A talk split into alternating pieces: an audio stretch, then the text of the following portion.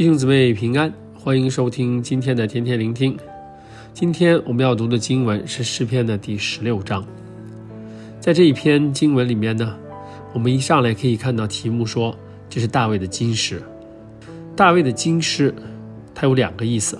第一个是如同贵重的金子一样，是大卫所特别宝贵的事。第二个呢，就是如同金子经过炼净一样，是描述大卫所经历的。具有深而隐藏的感受之诗，在整个的诗篇一百五十篇里面呢，一共只有十六、五十六、五十七、五十八、五十九、六十这六篇经诗。我们今天来看一看这篇经诗主要讲的什么。这首诗呢，主要分为两个部分，第一个部分是一到六节，第二个部分呢是七到十一节。第一个部分，大卫说，他说他要投靠耶和华神。因为呢，他的好处不在耶和华以外。他说，耶和华是他的产业，是他杯中的分，是他所得的。其实这个部分是在讲，大卫把自己的一生所有的都献给神，并且他认为他的一生最大的财富和最大的宝藏就是得到神。亲爱的弟兄姊妹，我们在这人世间，很多时候我们都会追求车房，过什么样的生活。我们经常会觉得，如果我们买了哪个房子，或者是我们赚了多少钱，我们就有我们的产业。按照中国人的传统，我们都希望有一个自己的家，所以老一辈都拼死拼活的希望能够买房子，而不是只租房子。这好像就感觉有了自己的家和自己的产业一样。但实际上，我们知道，人世间一切所拥有的，其实都是虚空。我们早晚有一天。会尘归尘，土归土，我们所拥有的地上的一切都会过去，而没有一个可以留到永恒。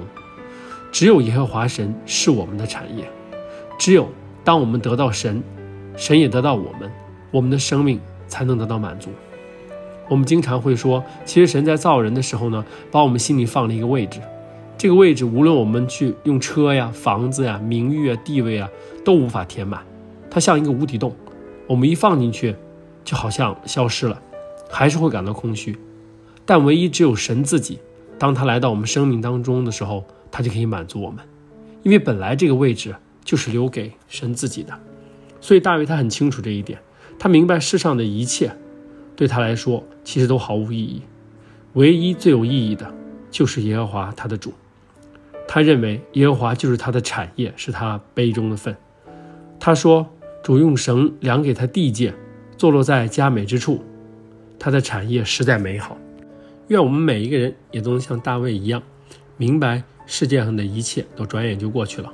圣经说，我们不要爱这个世界，因为如果我们爱这个世界，爱父的心就不在我们里面。愿我们把我们的一生、我们的眼光、我们所追求的都放在神身上。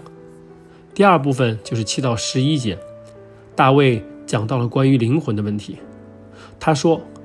因你必不将我的灵魂撇在阴间，也不叫你的智者见朽坏。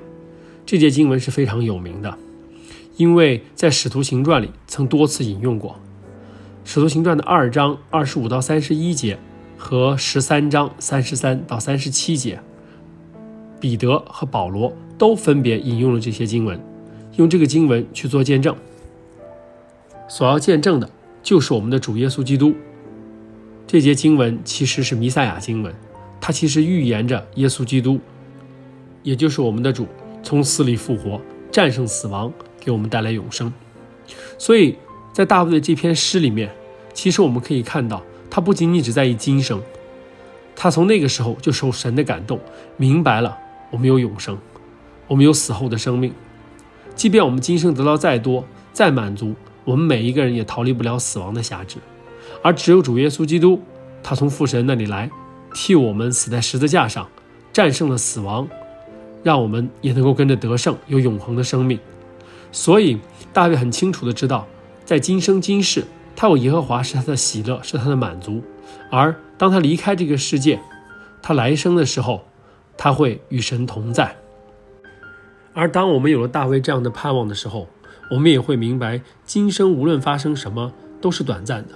都是至暂至轻的，只要我们望着那永恒，今生的一切都无法与那相比，我们便有了大大的盼望。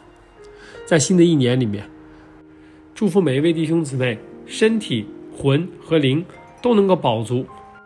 我们在今生的时候，可以找到神给我们的旨意，让我们能活出我们的荣耀，让我们知道神是我们的产业，为神而活，为大使命而奋斗。